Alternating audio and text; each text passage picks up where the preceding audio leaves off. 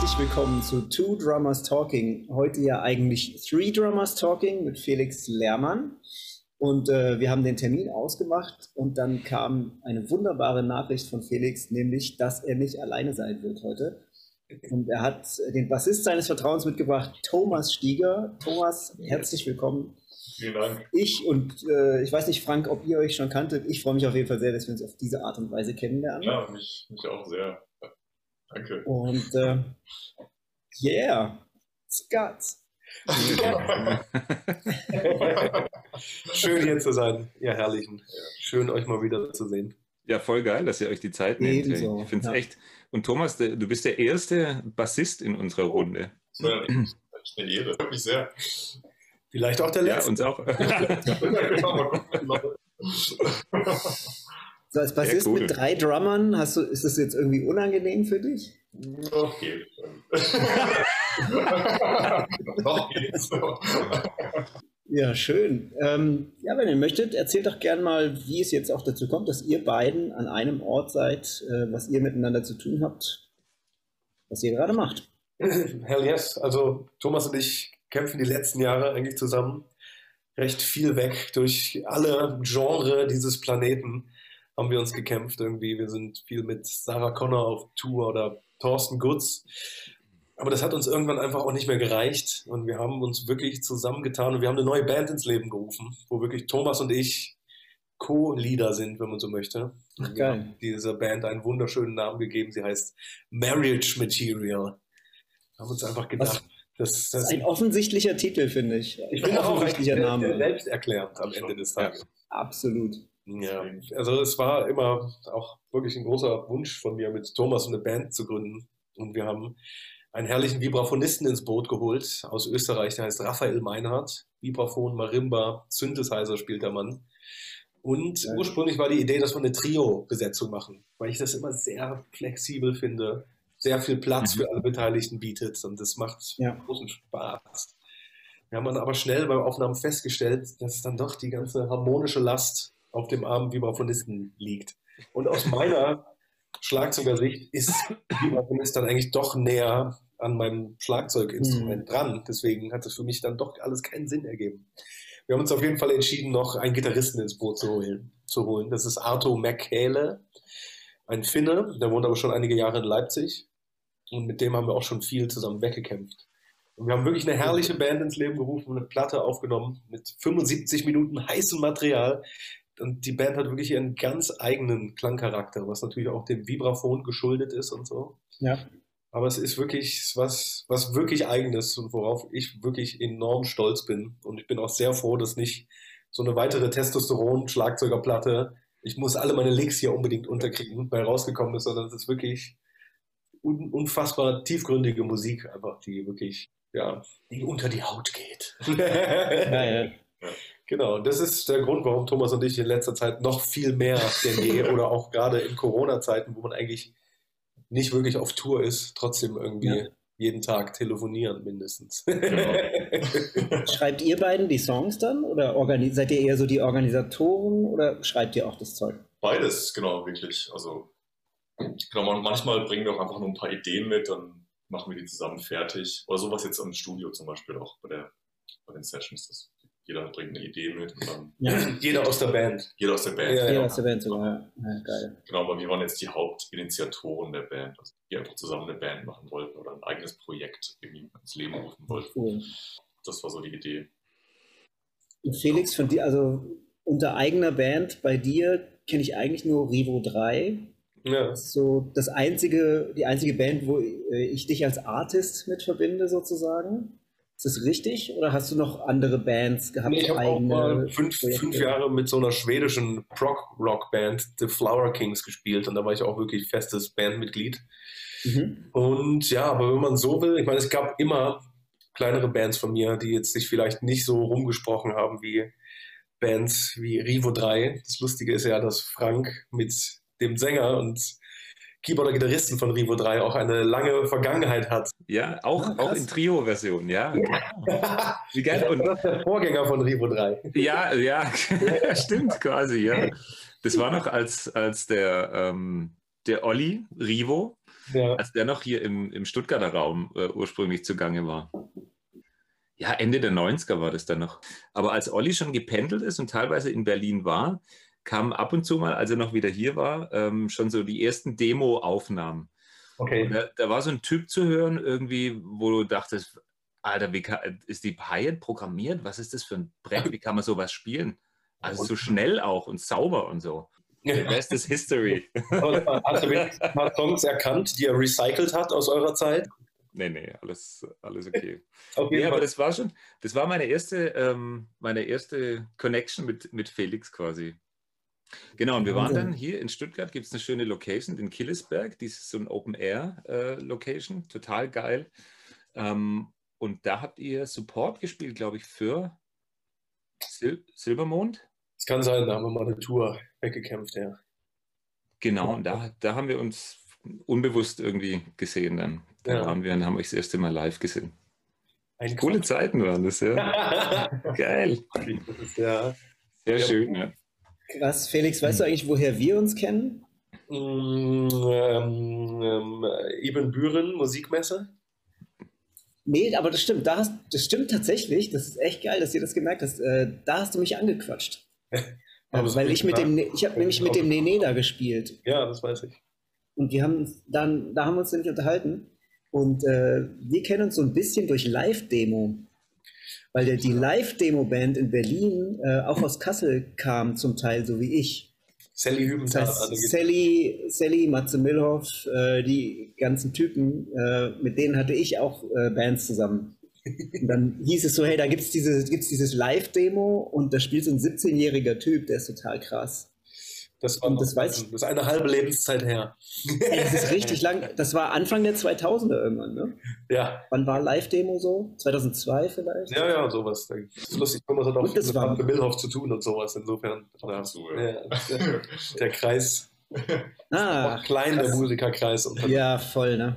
Thomas, das ist ja bei dir irgendwie so ein bisschen ähm, mit, mit so einer eigenen Band und, und ähm, dann beim, beim Wolfgang Hafner zum Beispiel auch in der Band mit, mit mhm. eigenen Songs. Wie ist es da beim, bei Wolfgang? Seid ihr auch alle am, am mit arrangieren oder so? Oder? Gerade noch nicht, nee. Also gerade die Band ist jetzt auch relativ, also ziemlich neu. Genau. Okay. Momentan ähm, schreibt nur Wolfgang. Okay, da gibt es festes Material. Genau. Okay. genau. Ähm, ja, seit einem Jahr jetzt gibt es die Band, kann man sagen. Hm, okay, ganz frische. Ja. Wie ist denn da die Besetzung? Trio, genau. Ganz Trio, ach geil. Wer, wer spielt Klavier? Der Simon Osländer spielt hm. das Ah, geil, ja. Geil. Das hatte mit seinem alten Pianisten ein bisschen mehr zu tun. Hast du mit, mit Hubert Nuss auch mal zusammengespielt? Leider nicht. Aber ich habe bei ihm studiert so ein bisschen, also an der Uni. Ah, alles klar. Da war er gerade Professor. Ich habe jetzt nicht mehr gerade, aber ich habe leider nicht nie kein ja. Konzert mit ihm gespielt, klar. Das fand ich auch ein gutes Match auf jeden Fall. Ja. Toller Pianist. Geil. Hubert Nutt. ja. Und äh, ich würde natürlich gerne viel über euch sprechen, aber äh, eine Sache, ich habe mir so überlegt, über was könnte man äh, sprechen und äh, ein Name poppt da bei mir auch auf, weil ich den unglaublich liebe, den Typen. Und zwar äh, ist das Rani. Ja. Ähm, ich bin ja auch so ein bisschen percussionmäßig unterwegs und habe so eine nordafrikanische Vergangenheit, auch wenn man es nicht sieht. Ähm, und, Sag nochmal. Äh, ein bisschen, oder? Ähm, und äh, ich schätze Rani und gerne mal so von euch hören, wie das, äh, wie das ist, mit Rani zu spielen. Ähm, so wie ich ihn kenne, hat, hat er geile Vibes, die er ausstrahlt und äh, bringt natürlich einen ganz eigenständig, eigenständigen Sound mit und ist für Popmusik, finde ich, eigentlich auch sehr außergewöhnlich, mhm. dass er das mitbringt, was er mitbringt, oder? Das ist lustig, wir haben gerade wirklich vier Tage mit Rani aufgenommen letzte Woche, waren wir im Studio in Berlin für die neue Platte von Thorsten Gutz, da war er da. Mhm. Und sind mal wieder wirklich in den Genuss gekommen, dass der Typ einfach alles mit Leichtigkeit bedient, kommt an, Wahnsinn, ne? bietet einen tierischen Sound an. Ja. Mhm. Die Time ist einfach unverrückbar. Ja. Also ich kenne es auch oft so als Drummer, dass manche Percussionisten können einem auch auf den Sack gehen. Das passiert einfach wirklich jetzt. Mhm. Aber wenn zum Sorry. Beispiel Rani dabei ist und oder du, Stefan, Nee, aber es ist wirklich, es gibt auch dann die Sorte Typen, da kann ich mich wirklich zurücklehnen und völlig entspannen und wissen hier, das läuft auch, wenn ich nur halb so viel Gas gebe, wie ich es eigentlich Ja. vorhatte. Und da zählt Rani auf jeden Fall ganz klar in die Kategorie rein. Der deckt alles ab und gibt ein unfassbares Gefühl der Sicherheit auch dann in dem Moment. Also es ist Ja. wirklich, Mhm. der ist vom Talent geküsst, ein unfassbar fleißiger Mann, hat echt eine Physis auf jeden Fall, die er an den Tag legt. Das ist, das hat sich wirklich gewaschen. Ja. ist einfach, der spielt her- her- herausragend. Mhm. Ja. Und ist ein super Hang einfach, der Typ auch noch. Ja. Zu allem Überfluss, auch, auch Ja. ja, ja, der ist smart, ne? gut. Ja. Hat Ahnung von guten Weinen und echt bringt dann auch mal bei einer Session einfach gute Sachen mit, die allen gut schmecken und so. Er weiß Ja, echt, was Ja. zu tun ist, damit Ja, alle genau. Ja. Ja. Wie viele Sprachen spricht er eigentlich? Ja, ja. auf jeden Fall. Französisch. Marokkanisch. ja. Das ist unfassbar. Das Okay. ist, Alle überlegen eigentlich. Wahnsinn. er ist echt Veränderst- ja. Veränderst du denn sein, dein Spiel, Felix, wenn Rani dabei ist? Nicht wirklich, aber ich weiß, dass es alles safe ist, zum Beispiel irgendwie. Also, nee. Also unter Umständen lasse ich ein bisschen mehr Platz und spitze natürlich die Ohren irgendwie, wo füllt er, Ja. wo ist, wo bleibt mein Platz hier übrig, aber Ja. im Großen und Ganzen alles cool. Ich spiele mittlerweile auch schon echt seit über 15 Jahren mit dem Typen in Ja. diversen Bands. Ist echt blindes Vertrauen und ist klar, wer was macht. Da reicht eine Augen, eine hochgezogene Augenbraue und ich weiß, was gleich kommen wird. ja, mega geil. Wir hatten auch mal wirklich das Erlebnis, da waren wir, eine Sarah Connor Tour war angesetzt und Rani war vorher zwölf Wochen mit Sting unterwegs und da hat Vinny Galiuta die Tour weggetrommelt. Der kam wirklich back to back am Abend vorher noch mit Sting gespielt und Vinny und dann hatten wir am nächsten Tag einen Gig irgendwie. Und der war noch ganz frisch kalibriert von Vinny auf jeden Fall. Genau die, die Time gespürt, die ihm im Nacken saß. Wie geil. Ernst, das Mhm. spielt wirklich mit den todernsten Typen. Insofern ist echt. Das ist Wahnsinn. Die Drummerliste von Rani ist unfassbar. Das ist Ja. wirklich unglaublich. Richtige Angeberliste. Ist so wichtig, ne? Ja, finde ich auch. Aber Total. hey, höchst gar nicht verdient. Also es ist ein exzeptioneller Musiker, einfach der Typ. Absolut. Klar. Absolut. Das ist, wenn, wenn, wenn Rani dann von, von so einer Sting-Tour direkt am Abend davor zurückkommt, irgendwie, was, was ist das Erste, was, was man von ihm dann verlangt? Ich meine, Spiel, gespielt wird sowieso irgendwie und man, man spürt eben, man fühlt ihn. natürlich, wenn du so lange mit Winnie jetzt auf Tour warst, irgendwie, das zeigt sich natürlich dann im Detail, vor allem wenn man jemanden sowieso schon davor so lang kannte. Aber was gibt es da so hangmäßig irgendwie? Komm, rück mal raus, ein paar Stories von Winnie. Schon, oder? Rund um die Uhr. Also ich lasse mich Ja, auch ständig bemustern von ihm mit Stories und Ja. Fotos. Und, Ja. aber das Erste, was abgefragt wird, ist, wo ist mein paar Sticks aus Winnies Sticktasche? da habe ich schon ein paar von abgegrast. Äh, geil. Das ist Wahnsinn. Es gibt so Ja, Typen, die werden, ne, die äh, hören nicht auf zu überraschen. Ich finde, Vinny ist auch so ein Drummer. Hm. Den hört, den hört man mal eine Zeit lang nicht und dann hört man ihn wieder und denkt sich, also ich denke mir dann, das ist so krass, der geht immer noch mit der Zeit und ist immer noch ganz oben. Also, Er hört einfach nicht auf zu üben. Und das ist auch was, was leider dann doch wenige bei unserem Instrument irgendwie verstehen, dass das leider nie aufhört. Hm. Hätte mir auch mal einer früher sagen können, dann ist mir vielleicht auch wirklich überlegen. Das ist, das ist ja ein Fass ohne Boden und man muss einfach ständig Ja. die Ja. Fitness auf Augenhöhe halten. Ja. Was übst du denn überhaupt noch und wie übst du denn? Im Pad eigentlich jeden Tag, auf jeden Okay. Fall eine Stunde am Pad. Und ansonsten bin ich jetzt nicht mehr derjenige, der sich jeden Tag im Proberaum Ja. live, das habe ich jetzt zu Corona-Zeiten wieder sehr verstärkt gemacht. Hm. Aber vor Corona habe ich mir eigentlich den Arsch abgearbeitet, aber trotzdem jeden Tag irgendwie eine Stunde Ja, Pad weggekämpft. Das brauche ich auch für die Ja. und auch fürs klar. schlechte Gewissen. Ich habe sonst auch wirklich ein schlechtes Gewissen, muss Mhm. ich. Ja. Das ist einfach da. Aber ansonsten, ja, jetzt durch Corona ist es wirklich wieder viel, viel mehr geworden. Einfach aufgrund der Tatsache, dass man zu Hause ist. Hm. ja. Aber ansonsten, ey, pff, war ich auch die letzten Jahre heilfroh, wenn einfach mal nichts ging. Ja, klar. Kannst, kannst du denn zu Hause üben oder hast du einen Proberaum, wo du hinfährst? Ich habe einen Proberaum, der ist 20 Minuten von mir weg. Hat sich dein Üben jetzt verändert mit eurer neuen Band? Also ha- hast du äh, dich nochmal selbst gechallenged? Also irgendwie so, äh, dass du versuchst, den einen anderen Felix Lehrmann noch aus dir Ja, wie rauszukitzeln? gesagt, euch ganz im Vertrauen, aber ich habe in letzter Zeit so Sachen wie leise spielen geübt und sowas. Weil ich habe festgestellt, diese Band, die Thomas und ich ins Leben gerufen haben, die hatten Vibraphonisten und unter Umständen gibt er das Level der Band an mit seinem Instrument, weil es wird abgenommen gerne mal wie ein Flügel auch oder Mhm. Ja, Marimba. Genau. Und das muss es eigentlich so sich da einpegeln. Da bin ich nicht derjenige, der das Level setzt.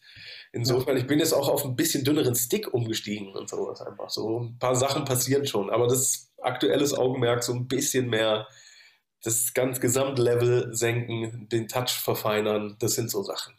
Aber so, sag ich mal, so jobmäßig, so denke ich eigentlich gar nicht. Ich bin froh, wenn ich irgendwie die Fingerchen weich halten kann und dann ist Mhm. alles, Ja. alles gut. Dann mache ich mich echt nicht verrückt. Irgendwelche neuen Apparate auschecken. Hell no. Und hat sich dieses dynamische Üben jetzt auch auf, den, auf die anderen Jobs ausgewirkt? Hast du das Gefühl, du spielst auch jetzt anders, weil du da mehr einen Fokus drauf gelegt hast? Das können andere besser beurteilen als ich. Aber das war jetzt auch der Musik geschuldet, so ein bisschen, was wir da aufgenommen haben. Jetzt mit der Okay. Ja. Vielleicht, ja. auch anders. Ja. Aber das ist schon Ja. jetzt, jetzt beim Thomas zumindest irgendwie, ich glaube, die, die, die Bühnenlautstärke oder das Gesamtlautstärkenkonzept von Wolfgang zum Beispiel ist, glaube ich, auch nicht so wahnsinnig laut, oder? Eher sehr perkussiv, also so kommt es zumindest immer an. Genau, das ist auf jeden Fall sehr extrem, also dynamisch sehr extrem. Also es Ja. wird extrem leise und manchmal auch schon auch richtig laut ab und zu mal, aber das sind Ja. wenige Stellen. Okay. Aber ich finde tatsächlich auch so die leisen Stellen, da, also da bin ich am nervösesten vor, kann ich von mir sagen. so, aber da wirklich jeden Schlag und jeden Ton und wie zusammen jeder Ton ist, Mhm. hat man halt ganz genau. Das ist total, man ist total nackt. Und wir hatten, ich glaube, unseren ersten Gig zusammen haben wir wirklich ähm, mit einer Ballade angefangen. Also, Mhm. das habe ich, glaube ich, noch nie gemacht davor. Ja, ja. ja. So extrem langsam und Wolfgang hat wirklich nur so Becken gespielt, auch nur mit, mit Mallets, genau. Mhm. Ja. Und das ist wirklich, also, das ist schon sehr fordernd, so sowas. Wenn man das halt ja auf einer Bühne macht. Das ist eine ganz andere Aufmerksamkeit, glaube ich, die man da irgendwie, wie man selber wahrnimmt und wie das Publikum dann auch gleich mal sensibilisiert wird, als gleich mal mit so einem Ja, genau. reinzugehen, irgendwie 120 durch und zwei und vier rausprügeln und erstmal so alles abspielen, alles wegspielen und dann, jetzt können wir irgendwie loslegen, so die, die eigene Genau. Nervosität nochmal wegspielen. Aber wenn es dann so ganz intim gleich losgeht, denkst du, äh, ja, okay. Sag mal, wie, wie, ich meine, du hast ja auch das, das Glück, irgendwie mit zwei so Typen, Typen wie Felix und, und Wolfgang jetzt zu spielen und sicher auch noch mehr. Was macht für dich so diese, die, die altbekannte, geile Rhythmusgruppe aus? Was, wie, wie definierst du sowas? Ja, ähm, genau, also ich bin, ich sehe mich so halt als, ja genau, dieses Zwischending zwischen Harmonie und, und ja, Rhythmus, so, sozusagen, so dieser Kleber, der irgendwie, der das hoffentlich, das dafür sorgt, dass, dass, dass sich Musik gut anfühlt irgendwie, oder dass Ja. dieses, dieses Bindeglied da ist zwischen Rhythmus und, und, und Harmonie. Und, ähm, Hm. Aber wir haben eine geile Rhythmusgruppe. Also im besten Fall, ja, also hört sie wirklich aufeinander die ganze Zeit. Also wirklich auch die Time, wie sich die Time anfühlt, wer wo spielt, vorne, hinten. Und ja, also eine gute Rhythmusgruppe sollte auch wirklich beides können, also vorne und hinten spielen können. Mhm. Genau. Weil manchmal, man hatte so das Gefühl, und mittlerweile ist es modern geworden, dass alle immer hinten spielen wollen und so. Das ist nicht geil. Aber genau. Ja, wir brauchen auch einen Referenzpunkt irgendwie. Genau. Wenn alle hinten spielen, ist es nicht mehr hinten dann noch irgendwie. Genau. Ja. Stimmt. genau. Aber also diese, Ja, diese, diese Aufmerksamkeit, diese ständige Aufmerksamkeit, Okay.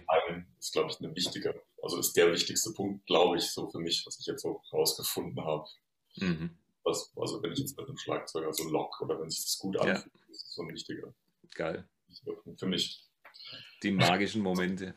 Ja, Ich habe so das Gefühl, wenn, man, wenn ich mit einem Bassisten zusammenspiele, mit dem ich matche, dass ich dann, dass ich, dass alles ganz einfach wird, was man macht. genau. Es ist umgekehrt genauso. Also ich, ich kenne zum Beispiel auch Bassisten, die ich finde ich wahnsinnig geil, die können unglaublich spielen, aber ich matche nicht mit denen. Genau. Also die sind total gut, aber ähm, die Art, wie ich spiele, passt irgendwie nicht dazu. Gibt es das umgekehrt auch von deiner Seite so? Ja, Total. Kannst du ausmachen, woran das, also womit das, das was zu tun haben kann? Irgendwie so Tempogefühl oder Mikrotime oder viel spielen, wenig spielen oder so?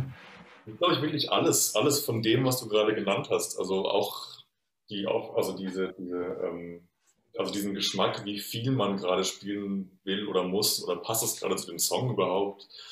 Ähm, ja, diese Aufmerksamkeit für alles gerade. Also, aber äh, also großer Teil ist auf jeden Fall die Time, also die Time-Sensibilität, ja. so wo wir gerade zusammen sind und wie das gerade sein muss. Mhm. Also, das ist einfach ein wichtiger Punkt. Aber auf jeden Fall, wenn das da ist, dann fühlt sich für mich auch alles viel leichter an und alles, was ich dann mache, klingt auch sofort viel besser.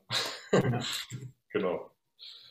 Gibt es da auch so eine, äh, würdest du sozusagen äh, zulassen, dass man selber Adjustments machen muss, um sich auf einen anderen Musiker einzustellen? Ja. Weil es, und, und dann hat man, also ich muss jetzt aus der Percussionisten-Sicht denken, weil das für mich als Schlagzeuger voll geil ist, weil ich als Percussionist mit anderen Drummer zusammenspiele und merke, wie die spielen und das Tempo fühlen und ich mich als Percussionist da adjusten muss. Und dass, wenn ich das schaffe, mich richtig zu, äh, einzustellen, äh, dass es dann auf einmal voll geil ist. Genau. Obwohl es auf, auf, obwohl es auf den ersten Blick oder den ersten Shaker mit der ersten Hi-Hat zusammen nicht so geil war. Ähm, aber wo man dann so merkt, so, ah krass, jetzt wenn ich das mache oder wenn ich das mache, oder wenn ich so denke und fühle, dann passt es voll geil. Bei ihrem neuen Schlagzeuger, ich, mit dem ich jetzt zusammenspiele, oder den ich jetzt nicht so gut kenne wie, wie Felix, finde ich auch, ja, muss ich mich auch erstmal drauf einstellen, so oft auf so eine, ja, und jeder hat ja sein eigenes, sein eigenes Feeling und sein eigenes, ähm, seine eigene Time so ein bisschen und jeder interpretiert auch ähm, Musik anders und das ist ja auch das Schöne daran. Aber ich glaube, es liegt auch so an der Rolle des Basses. Also ich, ähm, ich glaube, Will Lee oder Daryl Jones, irgendjemand von den beiden hat es gesagt, dass ein guter Basser ähm, muss auch jeden, ähm, muss auch einen schlechten Schlagzeuger gut klingen lassen. Aber stimmt wirklich, glaube ich. Ja, klar. Weil ich, ich glaube, Musik kann sich trotzdem gut anfühlen, auch wenn, wenn, ja, wenn der Drummer auch manchmal nicht zuhört, aber der Bassist aufmerksam ist, dann kann es auch funktionieren. Aber im besten Falle sollen natürlich alle aufeinander hören. ja, ja. Dann ist am schönsten. Krass, ich kann mich noch genau daran erinnern, als ich das erste Mal mit einem guten Bassisten zusammengespielt habe. Das war auf so einem Schlagzeugcamp. Kennst du diese Camps in Otzenhausen? Kennt ihr die, die es da gab früher? Nee, leider nicht. Da, da, da gab es so diese ähm, äh, Modern Drum School Camps, nannten die sich, wo die immer tierische Lehrer aus den Staaten dabei hatten. Und dann hatten die immer mal so eine Rhythm Section aus Deutschland zum Begleiten da war ich, keine Ahnung, 14 oder sowas, 15. Und Ralf Chetto hat was gespielt. Ich weiß nicht, ob ihr den kennt. Äh, Ralf spielt bei Aziza Mustafa Zadeh ähm, Bass zum Beispiel. Okay. Und das war total abgefahren, weil ich, äh, das war so ein krasses Erlebnis für mich als Anfängerschlagzeuger, mit einem Bassisten zu spielen, für, der quasi alles von selbst macht, wo man nichts machen muss. Ja. So, mhm. Also eigentlich so ein bisschen wie so ein Play-Along heute, äh, was einfach nicht auf die Scheiße reagiert, die ich spiele. Und das, das war krass, das war ein krasser Moment. Das war echt eine Wahnsinnserkenntnis, ja. so zu merken, dass wenn jemand sein Instrument gut spielt, die Time-Verantwortung auf einmal nicht mehr nur bei dir als Schlagzeuger genau, genau. liegt, sondern dass man die so verteilen kann. Mhm. Ja, total. Das ist ein super Gefühl. Also das beste Gefühl eigentlich. Voll, oder? Auch. Und äh, Felix, ich habe ja ein, ein äh, Ding, was ich unbedingt mit dir besprechen möchte, ist, ähm, weil ich da fand, dass das so ein krasses, äh, das war so ein krasses Erlebnis. Als, du bist ja in eine Tour eingestiegen, bei der ich Percussion gespielt habe, und du bist so in der Mitte der Tour eingestiegen. Ja, ja. Dann das heißt, man, das, sozusagen, ja, das war quasi so, wir waren eingegroovt, es war so eine, wie so eine geölte Maschine, wo man sagen würde, ah ja, ab jetzt wird die Tour total relaxed, weil eigentlich klar ist und alles läuft. Und äh, dann bist du da reingekommen in die Tour. Und äh, das war natürlich erstmal für deine Seite, äh, wahrscheinlich ist es auch, braucht man da ganz schön Eier, um zu sagen, so ich steige jetzt in diese Tour ein und ich spiele so, wie ich spiele.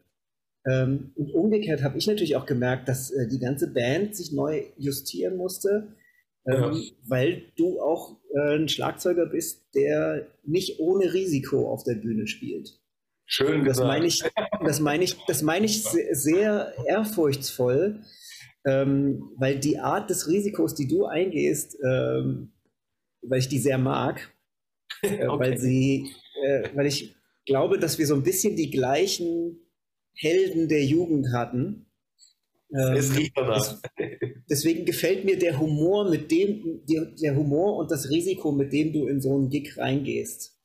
Ähm, deswegen würde mich mal interessieren, wie, wie das sich das für dich angefühlt hat, da reinzukommen in diese Tour und ähm, was deine Attitüde ist, so von wegen so, ich spiele jetzt erstmal so, wie ich spiele und von da an kann ich mich adjusten, ohne zu versuchen, denjenigen zu kopieren, der bisher gespielt hat, was glaube ich die meisten Drummer gemacht hätten.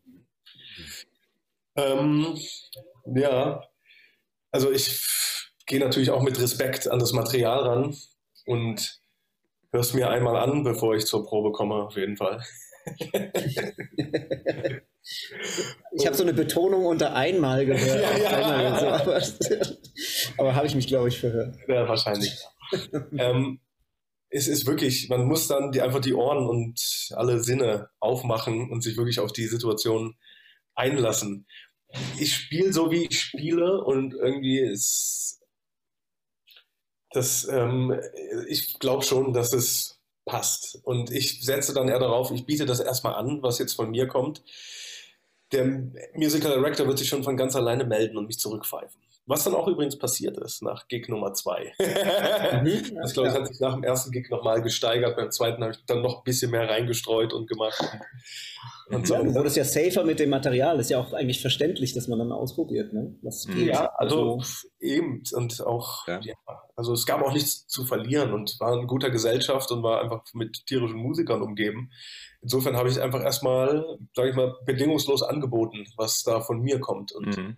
Aber wenn auch der Rückpfiff kommt, irgendwie halt den Laden hier mal ein bisschen zusammen und überhaupt, dann bin ich auch wirklich der Letzte, der sich dagegen wehrt. Also ich bin Mhm. da völlig dann in dem Moment sofort eigentlich sehr, sehr kollegial und bin Ja. wirklich, also ey, ich, ich spiele gerne, lehne mich gerne weit aus dem Fenster beim Spielen und so, aber auch um mich Ja. einfach selber zu unterhalten und ich glaube, es kann auch so ein bisschen schalk, schalkig die Band anstecken einfach. Mhm. Mhm. Das ist mein Ja, größtes richtig. Anliegen eigentlich, dass man alle so ein bisschen herauskitzelt aus, aus Ja, irgendeiner geil. Oder Mhm. und so. Aber wenn, ey, auch da muss ich immer wieder Grenzen erkennen, dass das irgendwann auch mal nicht mehr lustig ist, wenn man den Witz immer und wieder erzählt. Nee, es ist schon eine Respektfrage. Und man muss dann einfach, ich biete an, was von mir kommt und bin für alle Nachjustierungen jederzeit zu haben. Ja. Mhm. Da muss man auch wirklich, das hat nichts auch mit Ego zu tun, wenn ich in den Gig reinkomme und vielleicht mehr spiele als der mein Vorgänger in der Band irgendwie. Mhm. Ja. Dann ist, ist das, muss ich nicht den Larry raushängen lassen, sondern es ist einfach so, wie ich spiele und wie ich es höre und wie ich es Mhm. Ja. hören will, wenn ich da vor der Bühne stehe und einer spielt. Ja. ja. Und wie ist das bei so einem Gig, den du schon Jahre machst? Ist es immer noch so, dass du, dass du auslotest und diese Risiken eingehst? Ja, es wird wahrscheinlich dann immer, man spult sich dann auch irgendwie hoch, bis mal wieder so kommt, ah, die haben aber eigentlich ganz anders geprobt. Also, es passiert schon, dass man irgendwie so nach und nach, je öfter man so Zeug spielt, dann immer sich immer ein bisschen weiter aus dem Fenster lehnt und so. Ja. Aber ich habe auch oft festgestellt, irgendwie Soundchecks entspannt bedienen, gerade wenn man mit Sängern und Sängerinnen arbeitet. Und was dann beim Gig passiert, ist nochmal eine ganz andere Nummer Ja. auch. Ja, sind sowieso Mhm. alle auf ihrem Adrenalin-Level Ja, genau. Mhm. auch froh, wenn unter Umständen ein bisschen mehr Luft verschoben wird, als ausgemacht war. Mhm. Insofern, also fahre ich oft die Philosophie irgendwie, wenn der Künstler dann kommt, dann wird der Soundcheck echt richtig zusammengehalten. Da wird nicht groß gezuckt, Mhm. um mir dann schon die Hände zu reiben. Beim Gig mache ich sowieso, also passiert, was passiert. Und Ja. da muss man dann wirklich so ein bisschen Hobbypsychologie walten lassen. Ist es Ja. bei dir so ähnlich, Thomas? Also kann man als Bassist genauso denken? Oder Ähm, hat man weniger Spielraum? Ja, ich glaube, man hat weniger Spielraum, ehrlich gesagt. Also es kommt auf, kommt auf, die, kommt auf die Musik drauf, natürlich. Aber ja. ähm, ja, ich, ich fühle es anders auf jeden Fall. Ein bisschen, aber es ist auch. Genau, es ist natürlich auch so, dass wenn man jetzt, eine, jetzt Gig länger spielt, dass man natürlich hier und da viel mehr macht und hier mal ein Fill und da mal ein Slide und hier mal in eine andere ja. Lage wechseln und das ein bisschen anders spielt, aber genau, ich versuche mich dann schon immer zurück zu besinnen auf, auf die, auf, ja, den Original oder wie sagt man das am besten? den ursprünglichen. Auf den, den, Message. den Nenner. Ja, den Nenner, mhm. genau. Ja. Ich muss auch wirklich sagen, es ist schwer, Thomas anzustecken bei so einer Sachen. Wirklich. Ich probiere es immer mal gerne wieder, gerade wenn wir irgendwie im Pop-Gewand spielen oder sowas. Es ist, ja. Er lässt sich wirklich schwer anstecken bei mir. Das, also sind, das sind die Eigenarten von Bassisten vielleicht. Die lassen sich einfach nicht aus der Ruhe bringen oder lassen sich nicht abbringen von ihrem Weg vielleicht. Ja. Typenmäßig. Ich weiß auch nicht, man darf es einfach nicht machen vielleicht. Ich weiß auch nicht. Genau. Also es gibt es umgekehrt aber auch, ne? Also es gibt ja auch Drummer, die super safe spielen und Bassisten, die sich ganz viel bewegen. Ja, klar, stimmt auch. Ich muss, ja, muss jetzt zum Beispiel an, muss jetzt zum Beispiel an äh, Pat und Martin Ziaya denken. Mhm. Äh, die finde ich spielattitüdenmäßig nicht unterschiedliche sein können. Aber mit den beiden als Rhythm Section habe ich so gerne gespielt. Ja. Äh, weil du hast halt den, den Pat, der ähm, hat mal einer gesagt, was ich echt einen cool, äh, einen tollen Vergleich finde. Äh, Pat spielt immer in Großbuchstaben. Das stimmt, ja. Das, das, fand ich voll geil. Das fand ich eine geile Beschreibung für die Art, wie er spielt. Ja. Ähm, und Martin ist jemand, äh, der auch die Plätze ausnutzt, die dann zwischen diesen Großbuchstaben da sind. Ja. Und die Kleinbuchstaben. Und das finde ich voll geil. Ähm, weil gerade in dem Kontext von den beiden auch mal äh, die Drummer häufig wechseln. Ja. Ähm, und du merkst halt, wie unterschiedlich Martin auch spielt, dann je nachdem, welcher Drummer da ist. Und auch rein geschmacklich, wie unterschiedlich das wirkt, natürlich. Mhm. Ja, das ist spannend. Vielleicht wäre es gar nicht so geil, wenn Thomas sich so anstecken lassen würde, oder? ich weiß es nicht. Vielleicht würden wir dann weniger zusammenspielen. genau. genau. Felix, ähm, gibt es, weil du es vorher erwähnt hattest, noch die, die Vorbereitungszeit? Ich, ich kenne niemanden, der so, so schnell auffasst und, und erfassen kann. Na hier, der Kumpel, der lernt dann sogar noch auswendig hier. okay. aber, genau, auch wenig Leute. Also, aber das sagt ja. Okay. Thomas ist wirklich, äh, also ich mache mir dann immer noch Notizen. Ich bin, ich, es geht ins Kurzzeitgedächtnis rein, um es dann auch wahrscheinlich recht schnell wieder zu vergessen, obwohl ich mich okay. vieles erinnere. Ich könnte wahrscheinlich auch noch die Voice-Tour von vor anderthalb Jahren jetzt auch noch spielen. Ja, so. krass, echt, ja. Aber es ist wirklich eine Kurzzeitgedächtnissache. Mhm. Und also man muss, finde ich, aber auch immer rausfinden, wie jeder funktioniert, so wie jeder ja, genau. lernt und so. Mhm. Manche Leute müssen es erstmal mit der Hand aufschreiben. Stimmt, ja, genau, das gibt es auch. Ja. Bei mir reicht es leider auch wirklich oft, ich höre es und schreibe in Echtzeit meine Charts irgendwie, wie auch immer die aussehen mhm. würden. Und dann kann ich die irgendwie abrufen. Ich sehe dann, dass da steht A-Teil, zwölf Takte, dann sehe ich das einfach vor mir, wenn man die Nummer spielt. Wahnsinn. Und ich habe es einfach früh ausgecheckt, was, wie ich funktioniere und was. Ja. Also ich finde aber auch auf der anderen Seite nichts schlimmer, als Sachen zu sehr zu üben und zu mhm. viel Spontanität rauszunehmen ja. aus dem eigentlichen Prozess. Gerade wenn man Bands hat, wo man nochmal probt. Bei Martin Miller proben wir natürlich vorher nochmal kurz mhm. die Nummer durch und mhm. dann kann man immer nochmal justieren dann und so. Mhm. Aber man muss einfach genau wissen, was sind hier die Eckpfeiler, die von mir verlangt werden. Und die sind als Schlagzeuger ist es ja jetzt mal auf dem Notenblatt gesehen rein horizontale Information. Das ist wirklich, ich muss ja keine Harmonien, keine Töne, ich muss ja eigentlich nur Geil. die Form des Songs und mhm. irgendwie wissen, wo ich mal kurz Stopp machen muss. ja. Also, ich ist das eigentlich, äh, ich bestaune es dann eher, wie wirklich Leute am Harmonieinstrument oder mhm. Thomas am Bass einfach sich so die Sachen ja rauffahren und auswendig lernen. Für mich ist das viel komplexer. Ich sehe es als Schlagzeuger, es ist irgendwie dann eine naive Sache, sich so mhm. irgendwie die horizontale Krass. Rhythmusinformation aufzuschaffen. Okay. Ich weiß einfach, wie ich funktioniere da und das ist, mhm.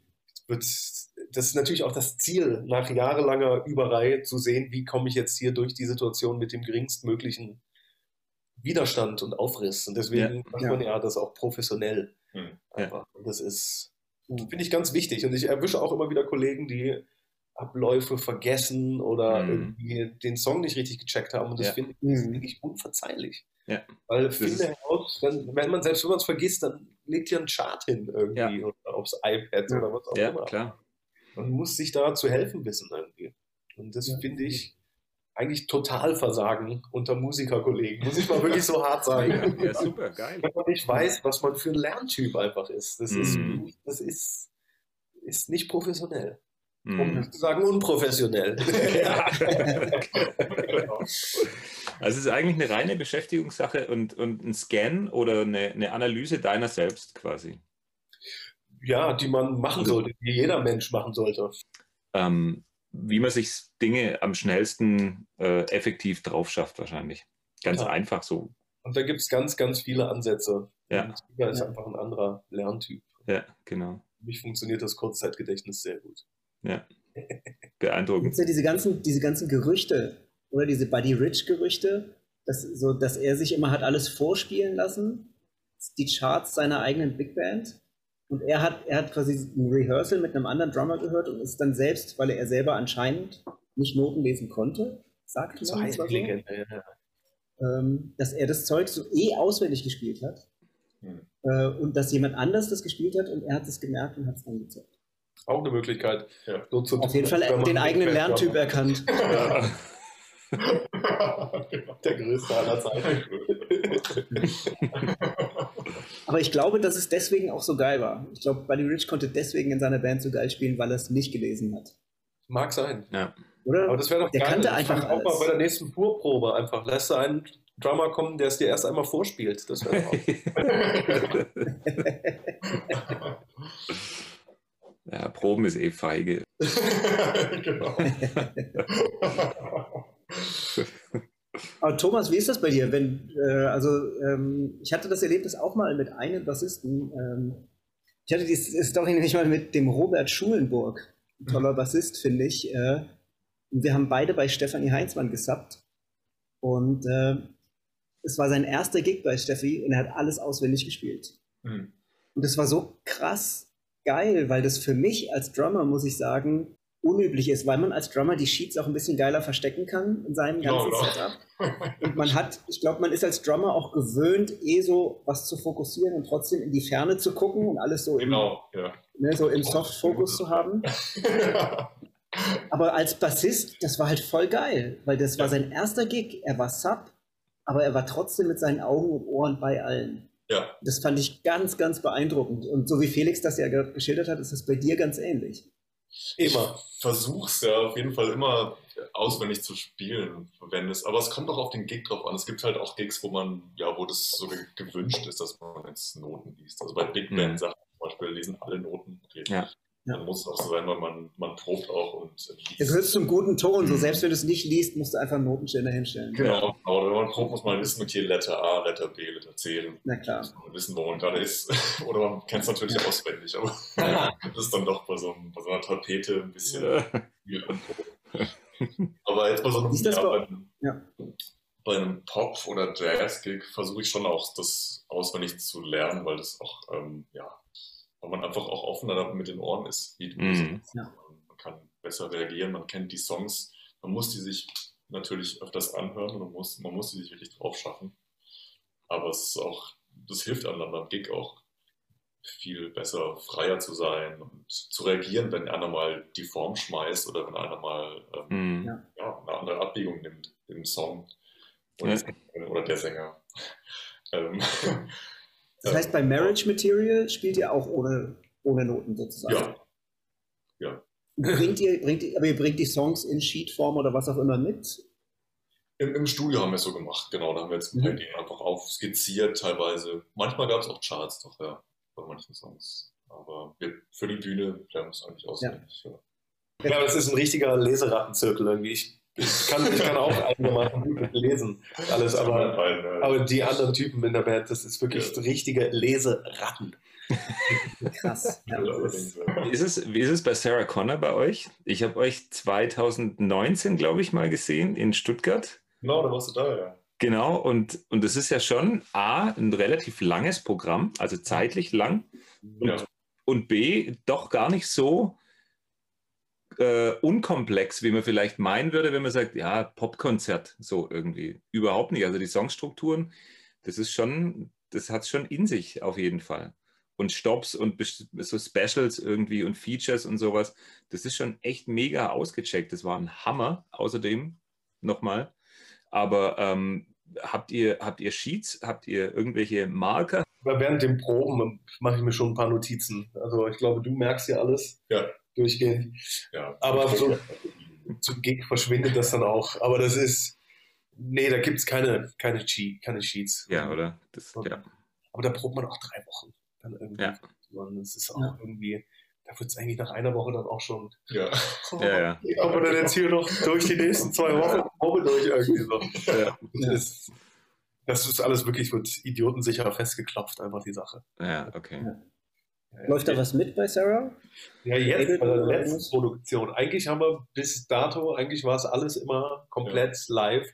Und bei der letzten äh, Produktion hat sie sich entschieden, noch fünf Streicher dazu zu nehmen. Mhm. Dann hat man bei den Proben recht schnell gemerkt, dass das vielleicht schwierig wird, dass die sich durchsetzen gegen Mhm. den ganzen Mhm. anderen Krach auf der Ja. Bühne. Und dann kommen die Strings wirklich gedoppelt vom Band. Insofern ist der Großteil der Show wirklich einfach auf dem Grid Ja. Mhm. Wenn man so will. Aber das ist leider wirklich, also ich fand es vorher auch sehr angenehm. Da war Ja. wirklich alles, alles nackig und einfach Ja. lässt uns auch spielen, aber jetzt, ich sag mal wirklich aufgrund der Streicher wahrscheinlich. Mhm. Das war der einzige Grund eigentlich, ja. Ja. Das heißt, war es auch ohne Klick vorher? Nee, lief immer mal gerne mit, das Teil. Aber auch dann im Laufe des Songs auch gerne mal verschwunden, einfach nur lief Ja. am Anfang vielleicht mit, um dann echt auch mit nach dem dritten Glas Wein noch locker in den Gig starten zu können. Einfach. Die Tageskalibrierung dann doch. Ja. Nee, Sarah ist auch wirklich völlig tempoempfindlich. Ja. Und die merkt alles sofort und die hört auch jeden Furz, der falsch ist auf der Bühne. Mhm. Also das muss man ihr wirklich mal lassen. Für habe ich wenig Frontleute erlebt, die mit so gespitzten Ohren da sind. Die kennt ihren Scheiß echt schon. Und wie gesagt, die hört sofort, wenn einer gleich Finger zeigt. Ja.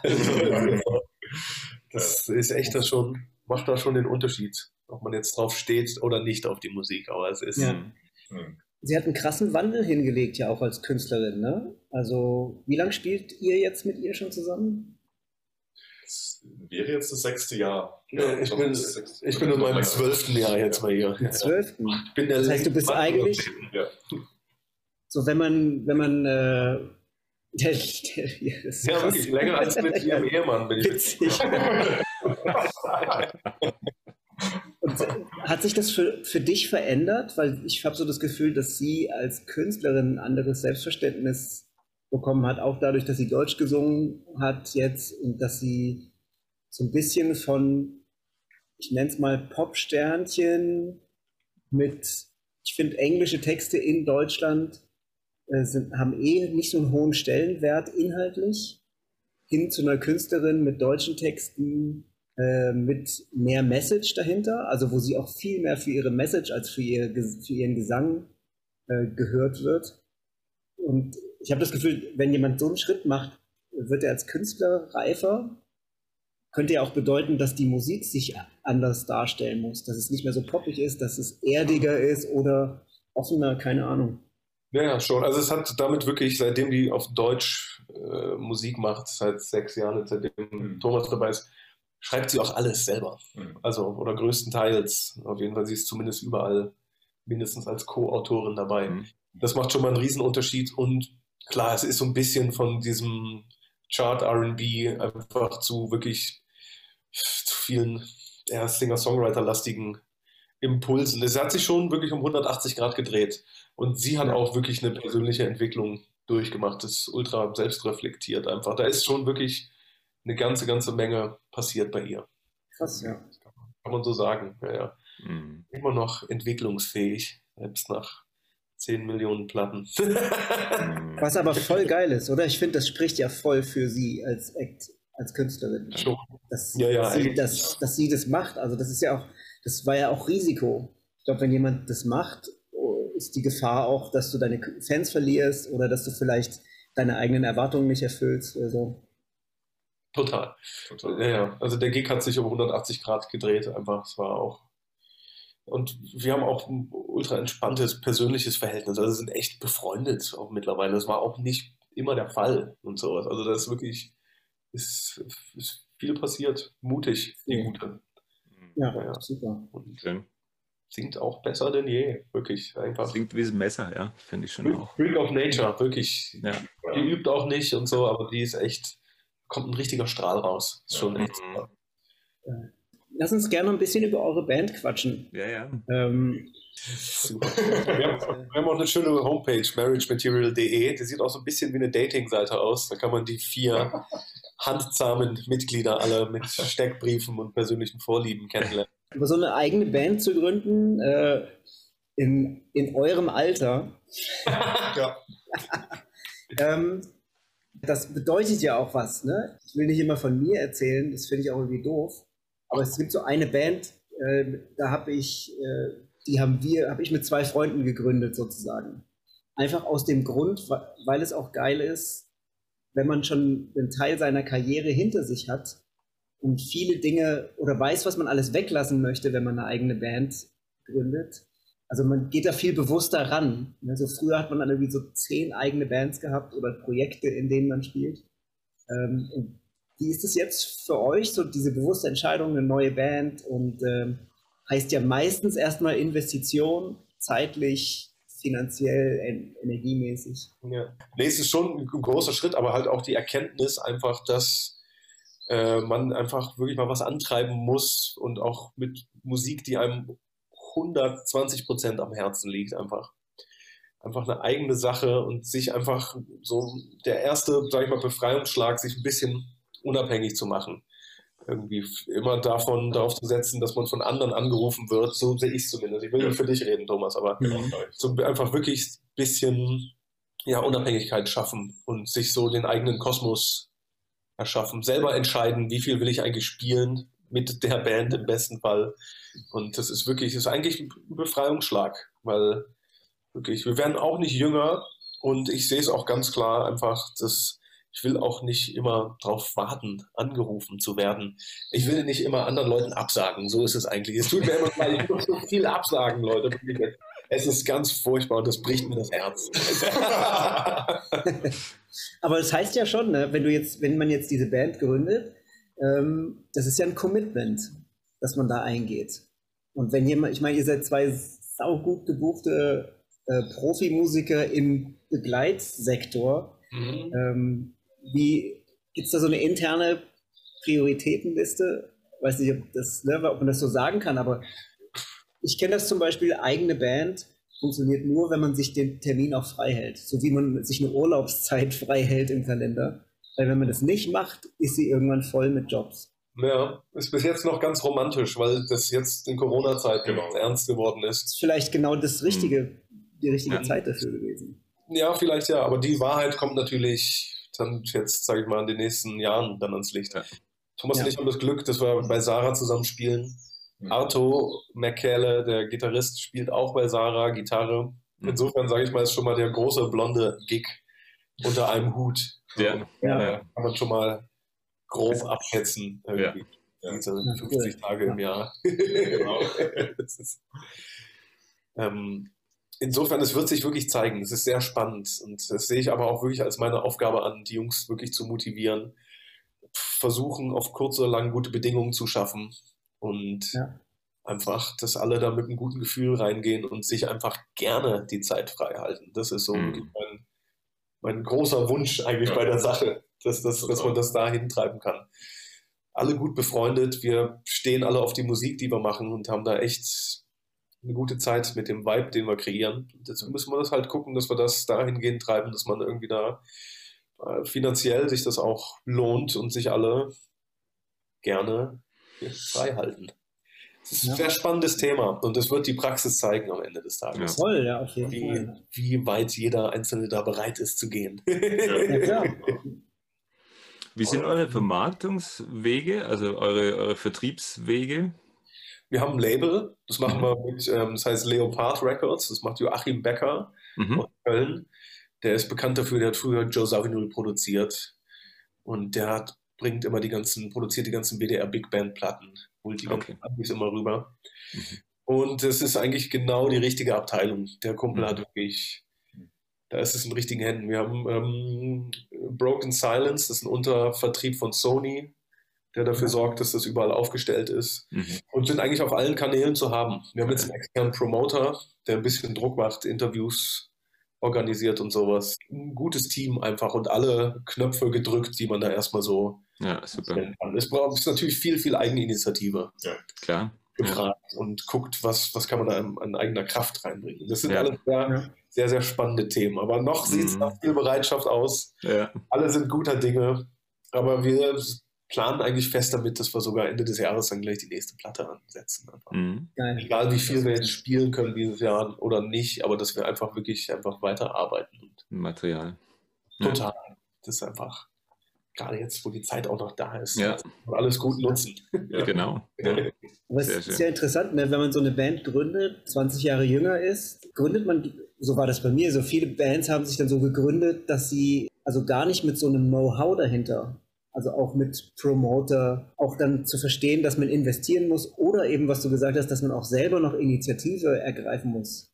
Und Naja, ich dachte so, geil, jetzt haben wir ein Label, jetzt haben wir einen Promoter, der Rest liegt in deren Hand, sondern äh, ihr, müsst, ihr müsst ja die Energie aufrecht erhalten wahrscheinlich. Ja. Ne? Total. Das ist wirklich nur ein kleiner Prozentsatz, dass man diese Kanäle aktiviert.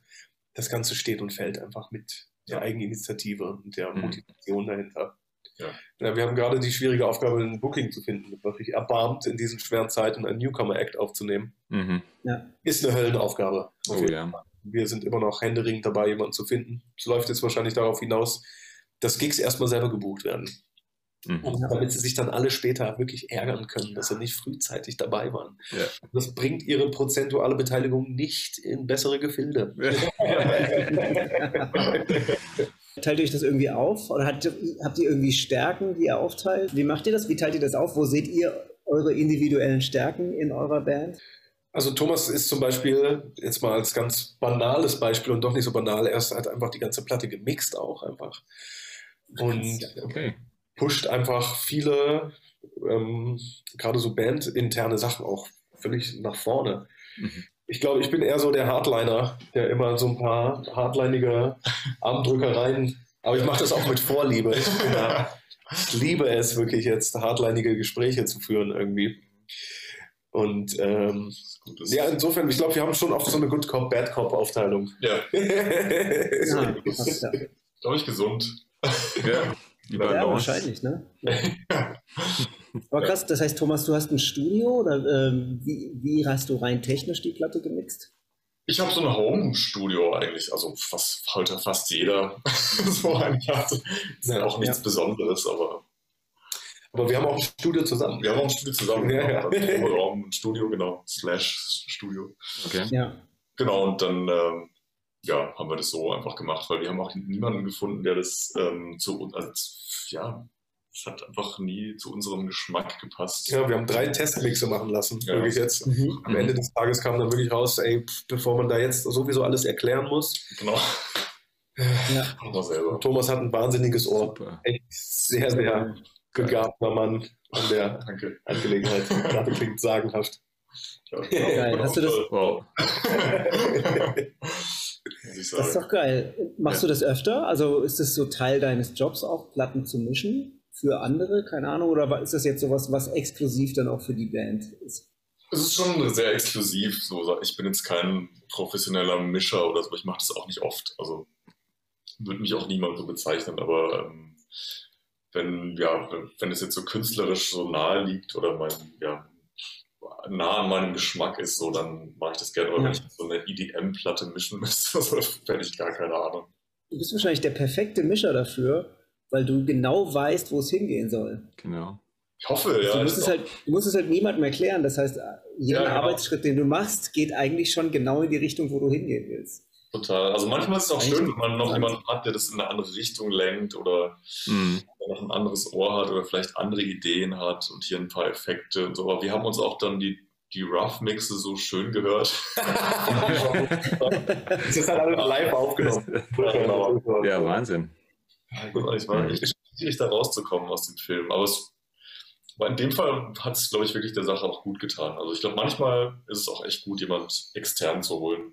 Ich bin sehr gespannt, wo wir den Wahnsinn hintreiben können. Wirklich jetzt immer, immer aufregend, sowas ins Leben zu rufen und Ja. so. Ist, können wir keine besseren ähm, Mitmusiker, Partner vorstellen, einfach bei der Sache. Das ist Ja. wirklich Ja, das ist schon eine Traumband. Ja. Deswegen bin gespannt, wo wir das, wie wir das, wo wir das hintreiben. Habt ihr denn so eine Vision für eure Band? Also irgendwas, wo ihr euch seht?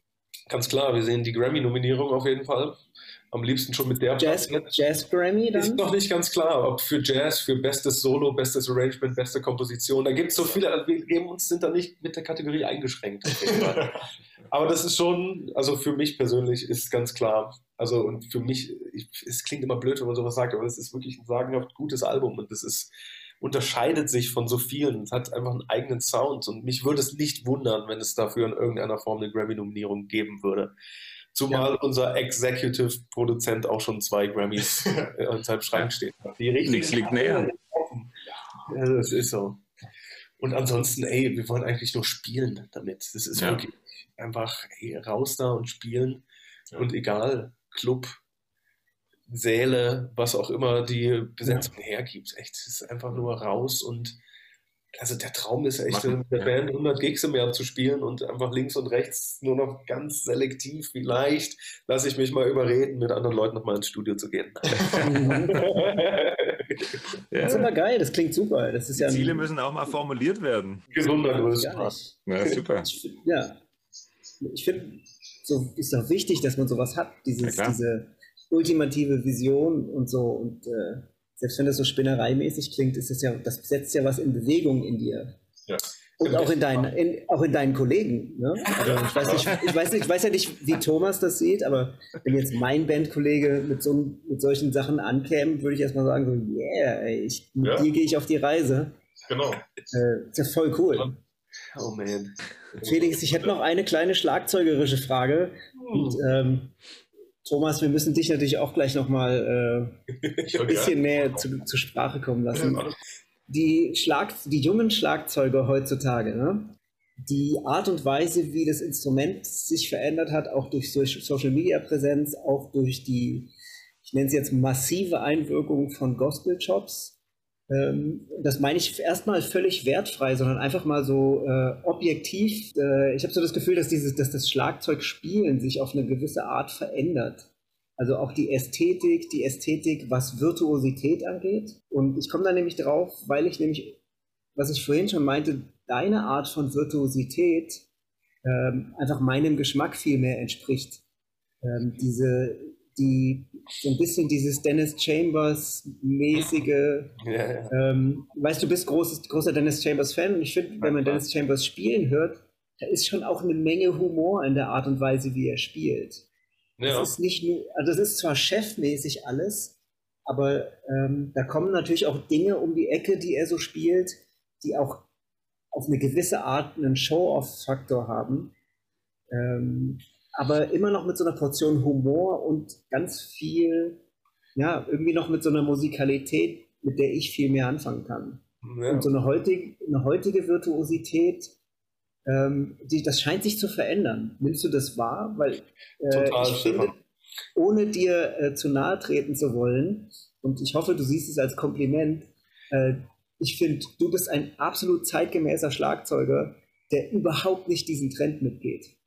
Was ich voll Ja, geil finde. Du bist hochvirtuos, aber überhaupt nicht und bist überhaupt nicht trendy in dem Sinn. Das sehe ich als großes Kompliment an. Und du drückst leider nach und nach Knopf nach Knopf die richtigen Knöpfe.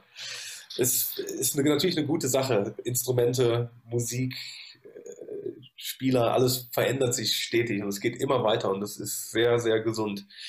Aber ich stelle natürlich wirklich fest, dass es wird immer mehr zu so einem Zirkus-Act irgendwie.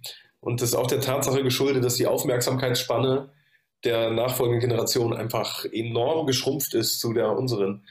Es geht darum, irgendwie in 15 Sekunden irgendwie etwas ganz Eindrucksvolles abzufeiern und in der Hoffnung, dass man viele Klicks kriegt und sich deswegen zu Hause echt freut.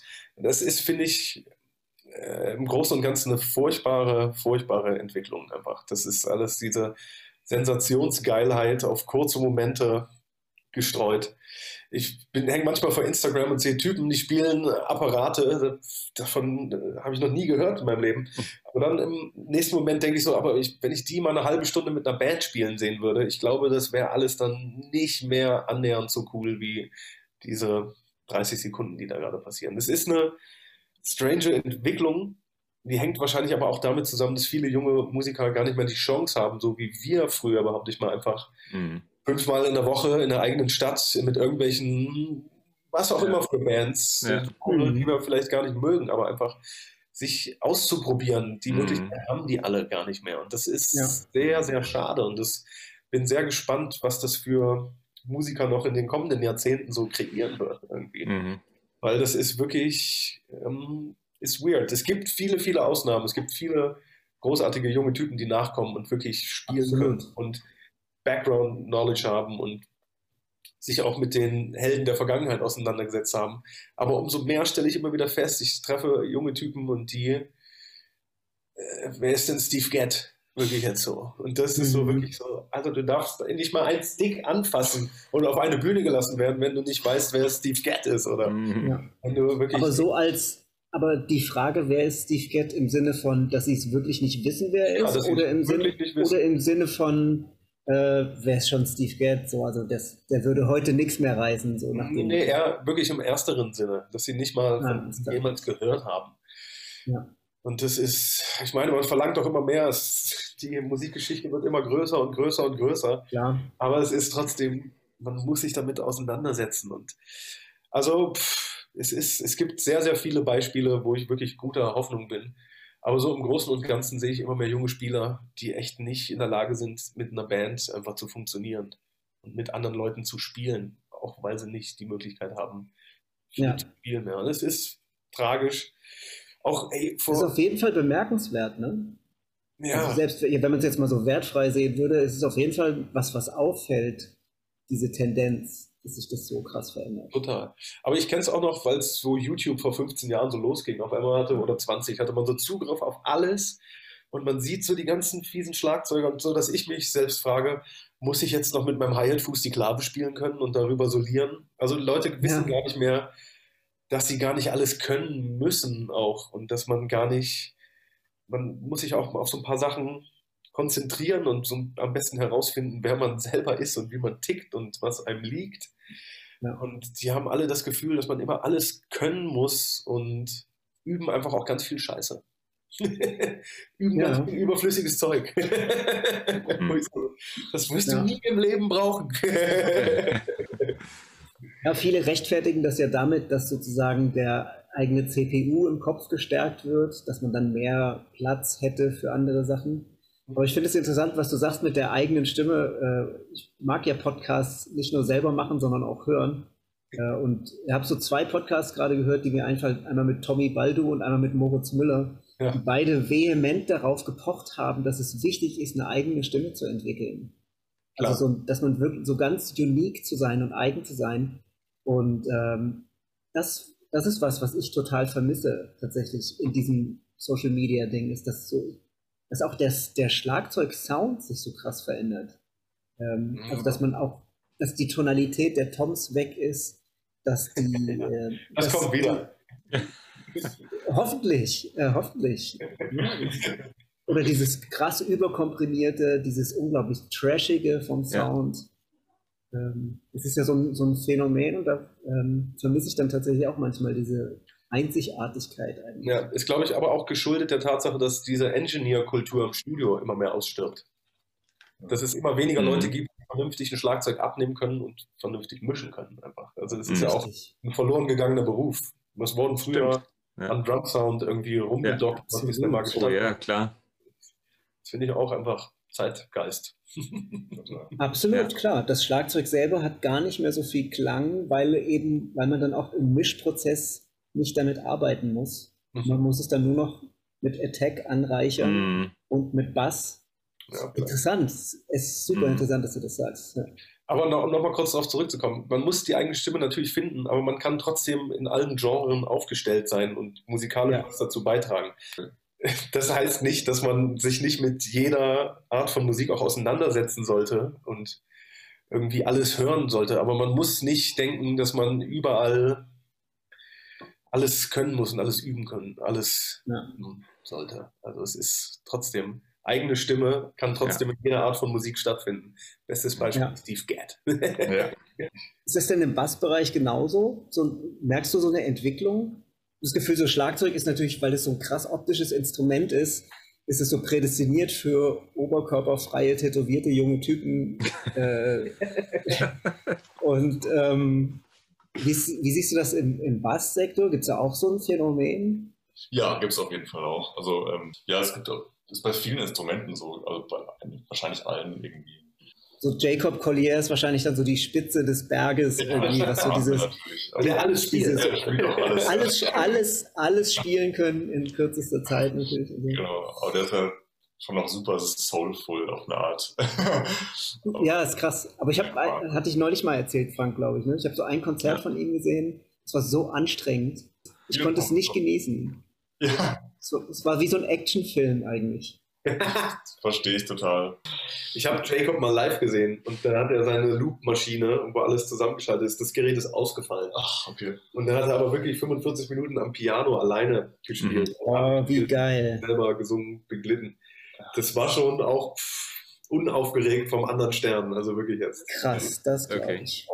Es gibt ja auch viele tolle, also musikalische Sachen wirklich, die da auch gezeigt werden, also wo man wirklich auch denkt, so, ja, okay, das ist jetzt wirklich eine Bereicherung, also mhm. ja, in, die Gute gepackt, wo man echt so merkt, okay, Wahnsinn.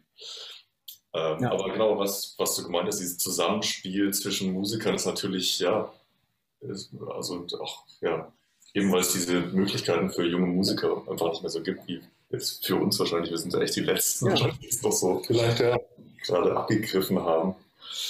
Aber genau, die, eben diese, was wir jetzt worüber wir uns ganz am Anfang unterhalten haben, was so diese, diese Chemie zwischen einer Rhythm-Section ausmacht, diese, ähm, diese Time, Aufmerksamkeit und so. Das muss man halt einfach viel machen, mhm. um da so eine, ja, eine Tiefe zu entwickeln. Und das geht halt einfach gerade für viele Leute auch nicht. Also jetzt auch Corona geschuldet natürlich, aber ähm, ja, so die die geilsten Rhythm Sections. Früher haben natürlich auch immer viel zusammengespielt oder gerade Bassisten ja. und Schlagzeuger. Das ist einfach eine wichtige, ja, eine wichtige Verbindung in der Band. Weiß ich, ähm, Felix, du unterrichtest nicht, soweit ich weiß, oder? Bei Drumtrainer oder irgendwas auch nicht? Ja, Gar nicht, ne? regelmäßig. Thomas, unterrichtest du? Nee, auch nicht. Auch, also auch nicht regelmäßig. Ja. Immer jemand was, aber selten. Mir würde es, würde das ja, also würde das jetzt so einfallen als Auftrag eigentlich für Lehrer, ne? sozusagen den Schülern da so eine Hilfestellung zu geben, vielleicht was, wie man, nach was man suchen sollte, äh, damit der Algorithmus auch akzeptiert, dass Videos von vor 2020 in der Timeline auftauchen. Ich muss ja gerade dran denken, weil, ähm, mein absoluter Superhero am Schlagzeug ist René Kremers. Mm. Ich liebe den. Ich finde, das ist ein unfassbarer Schlagzeuger. Hell yeah. Schön, dass Und, er äh, der bringt immer tolle, jetzt auch so Schlagzeugsoli raus. Mhm. Das sind immer so, sind so Werke, so Musikstücke. Ja. Und die sind quasi genau das Gegenteil von der heutigen Aufmerksamkeitsspanne und äh, ähm, Musika oder Herangehensweise an das Instrument. Das sind alles so, die die Zeit brauchen. Ja. Alles so Stücke, die eine Entwicklung haben und einen Spannungsbogen, der eben auch mal drei bis fünf bis acht Minuten hat. So. Und äh, er ist, ist gar nicht bei Instagram. Äh, das heißt, man kriegt es eh nur auf Facebook mit, wo wahrscheinlich eh sowieso nur noch Ü30 unterwegs ist. Ja. Ähm, und das finde ich, find ich so krass, weil ich finde, dass äh, jemand wie René äh, eine massiv mehr Aufmerksamkeit verdient hätte. Äh, für das, was er kann und was er so musikalisch darstellt. Mhm. Magst du recht haben, aber ein, trotzdem ein hochgeschätzter Kollege von vielen. Ey, das ist schon wirklich, oder? Mann, für mich auch, für mich auch. Das Total. Ist, das Beruhigende ist dieser künstlerische Inhalt, den er transportiert, definitiv und den er natürlich hat, ähm, der wird trotzdem erkannt. Ja. Also das ist, ähm, es ist ja nicht so, dass die dass die seine, seine Videos dann zum Beispiel auf YouTube irgendwie so die Daumen runter und das irgendwie, weißt du, das gibt es ja auch ganz viel gerade irgendwie so, da versteckt Stimmt. man sich hinter, also in den Kommentarspalten irgendwie wird ja kommentiert, das darfst du dir ja gar nicht mal angucken, sowas irgendwie, das ist ja, sozialer tiefster Abgrund teilweise irgendwie. Und auch bei, bei oder überhaupt bei Musikern, bei irgendwelchen Beiträgen, die irgendwas können, egal aus welchem Genre, was man respektieren muss, weil es irgendwas ist, was jemand kann. Ja. Was so, das wird total abgewertet mhm. irgendwie extrem, Voll. aber wenn du seine Videos anguckst, das ist immer noch faszinierend irgendwie für die, für die große Menge. Also da gibt es keinen einzigen Daumen nach unten so irgendwie. Und das finde ich beruhigend. Ja. Das finde ich beruhigend irgendwie, dass so auch die junge Community irgendwie, die, die Insta 15 Sekunden Story äh, Community da mit, mithält in der Realität anwesend irgendwie, dass man sagt, René Kremers, alter Vater. Ja. Ja. Es lässt sich nicht leugnen. Ja, ganz genau. Ich habe ihn damals gesehen, so eine Drumklinik, das werde ich nie vergessen. Das war mein, eigentlich mein, ich glaube, es war meine erste Schlagzeugklinik, die ich gesehen habe, in so einem Musikhaus in Kassel, wo ich herkomme. Und da gab es noch keine Schlagzeugabteilung.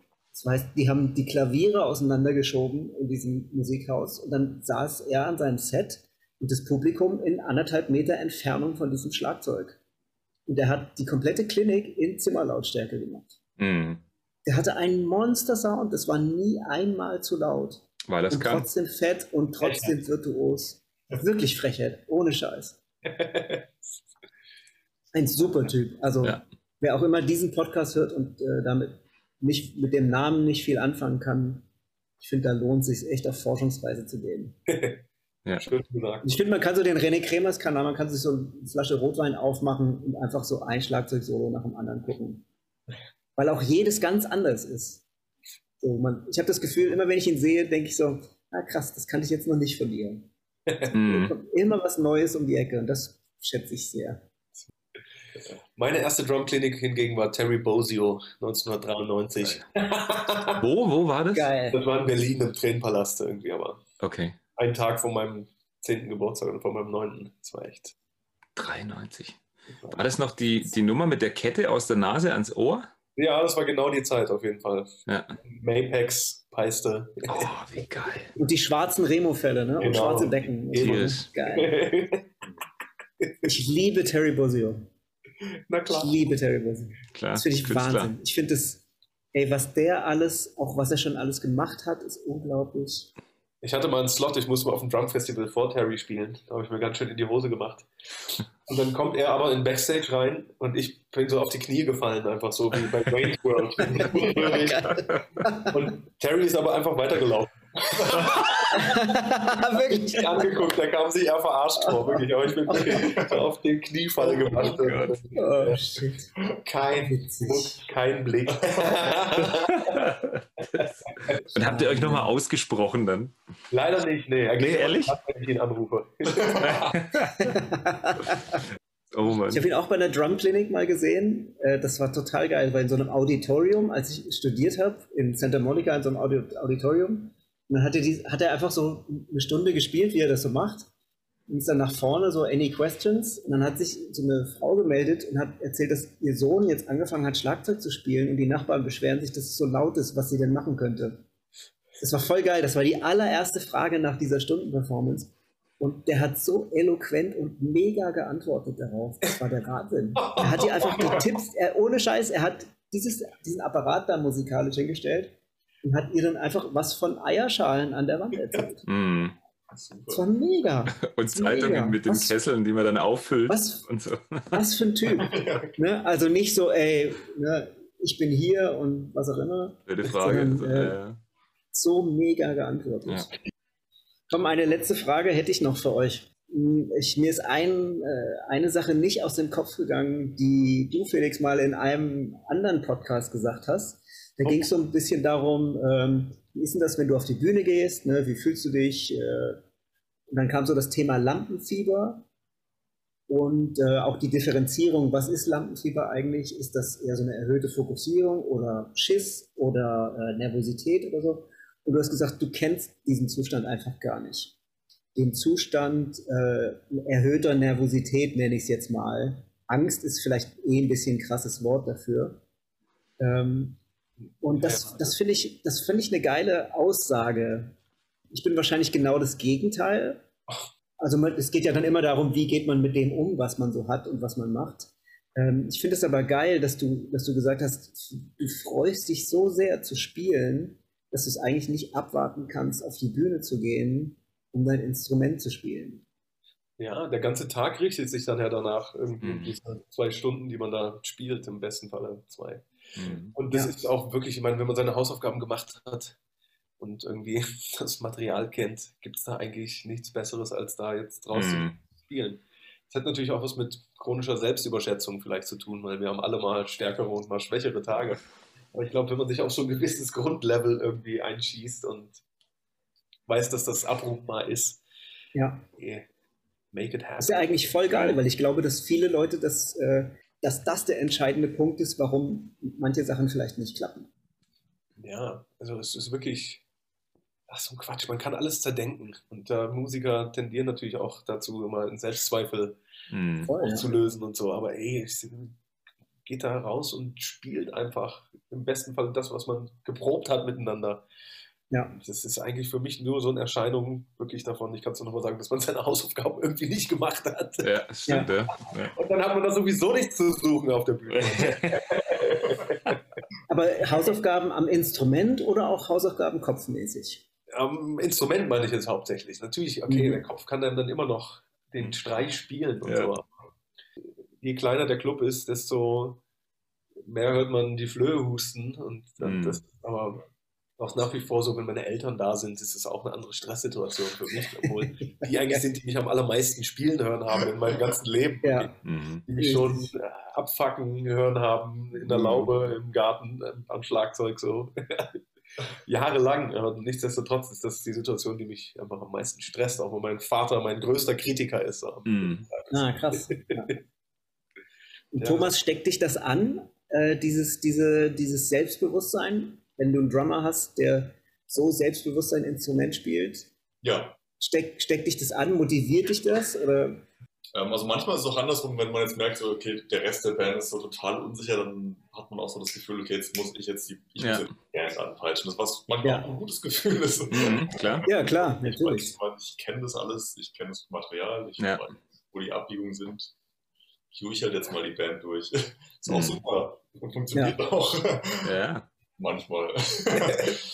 Ja. Aber ähm, es hilft natürlich, wenn, wenn vor allem der Schlagzeuger Mhm. selbstbewusst ist und ähm, Ja. sicher auf die Bühne geht. Und, ich meine da auch gar nicht so, also dieses, dieses krasse Schwarz-Weiß von wegen total sicher sein Ja. und total unsicher sein, sondern Ja. manchmal sind das ja nur so Nuancen, ähm, Ja, genau. dass du Drum, dass du mit Musikern zusammenspielst, die, wo man auch als Mitspieler das Gefühl hat, so, es kann nichts schiefgehen. Genau, Und Das gibt, das gibt einem selbst ja auch die Sicherheit, dass egal in welche Richtung ich mich bewege, äh, dass die Band mitgehen wird und genau. auch dafür sorgt, dass alles, was ich mache, gut klingt. Das stimmt, ja. Genau, aber das kommt wieder so zurück auf, also wenn man weiß, dass, dass die Leute alle zuhören und alle mit offenen Ohren auf die Bühne gehen, dann kann eigentlich nicht so viel in die Hose gehen, denke ich zumindest. Ja. Also, natürlich, also auch oft öfters mit Leuten gespielt, wo man dann merkt, okay, die sind jetzt total so in ihrem Film und haben den Song zwar gelernt, aber die hören nicht links und rechts, was los ist so und Mhm. dann kommt halt die Bridge mal ein bisschen an einer anderen Stelle und halt ab. Bisschen früher, ein bisschen später. Ein blödes Beispiel, aber ähm, eigentlich, wenn alle zuhören und alle aufeinander, ja, mit offenen Ohren auf die Bühne gehen, dann Ja. Ja. kann eigentlich nicht so viel in die Hose gehen, wenn man die Songs kennt. So, Also es Ja. kann immer noch das Bassdrum-Fell im ersten Song reißen. Oder wie bei Dennis Poschwatter einfach das Bassdrum-Pedal kaputt gehen. kennt, ihr, kennt ihr Dennis auch? Also ich, Ich ja. liebe ja. Dennis. nicht persönlich, aber ich bin ein großer Fan. Dennis, Den, Dennis ist mega. Und äh, so eine im, in dem Horus-Studio, in dem ich da sitze in Hannover, ist er auch durch die Guano-Apps da immer ein- und ausgegangen. Und dann gab es eben auch so Stories, so von wegen, hey, Dennis spielt mega fett, der zertritt aber Bassdrum-Pedalplatten. Also da reißen keine Ketten oder Fälle gehen kaputt, sondern die Bassdrum-Platte bricht. Und ich dachte immer, das sei ein Gerücht oder so, ne, so von wegen, ja, ja, Mhm. Legende. Und dann war da Tag der offenen Tür und I.O. hat gespielt. Das war so, so eine Zwischenzeit ne, mit Mhm. Charles Simmons am Gesang, wo quasi Guano Apes mit anderen Sängern gespielt haben. Mhm. Ähm, erster Song eingezählt, 20 Sekunden, Band hört auf, Bassdrum-Pedalplatte zer- zertreten. Das war so krass. Das ist ja wie beim Bass, als würdest du den Hals durchbrechen. Ja, ohne Scheiß, genau. genau.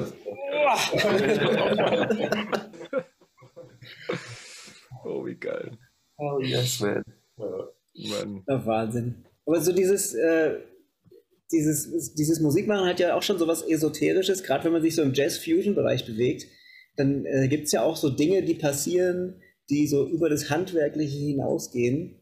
Ähm, jetzt, Felix, lasse ich dich mal außen vor, sondern äh, Thomas, hast du dich mit sowas beschäftigt? Mit diesen, mit so Inner Gain oder dieses Connecten oder diese, so einen spirituellen Teil von Musik? Nicht so wirklich, nee, also jetzt so offiziell.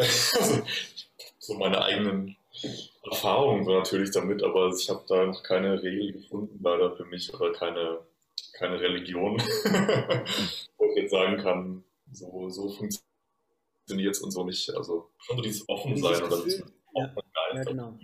immer erstmal ein guter Ansatz. Also Raum für Magie zu lassen, im weitesten Genau, Sinne. genau. Also man kann sich natürlich mega vorbereiten auf alles und alles perfekt kennen und jeden, jede Note, jeden Schlag genauso ähm, ja, spielen, wie es auf einem Demo ist oder was auch immer, oder wie die Originalaufnahme ist. Aber am Ende macht man ja trotzdem Kunst irgendwie und es ist trotzdem irgendwie was, was ähm, wo, wo man sich persönlich auch mit ausdrücken will irgendwie. Egal, ob man jetzt einen Song nachspielt oder seinen eigenen Song spielt, aber es ist trotzdem eine künstlerische Angelegenheit das muss man, glaube ich, immer so im Kopf behalten am Ende des Tages, dass man trotzdem, Mhm.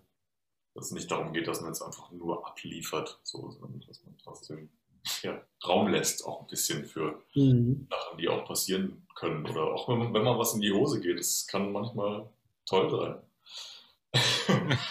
Ja.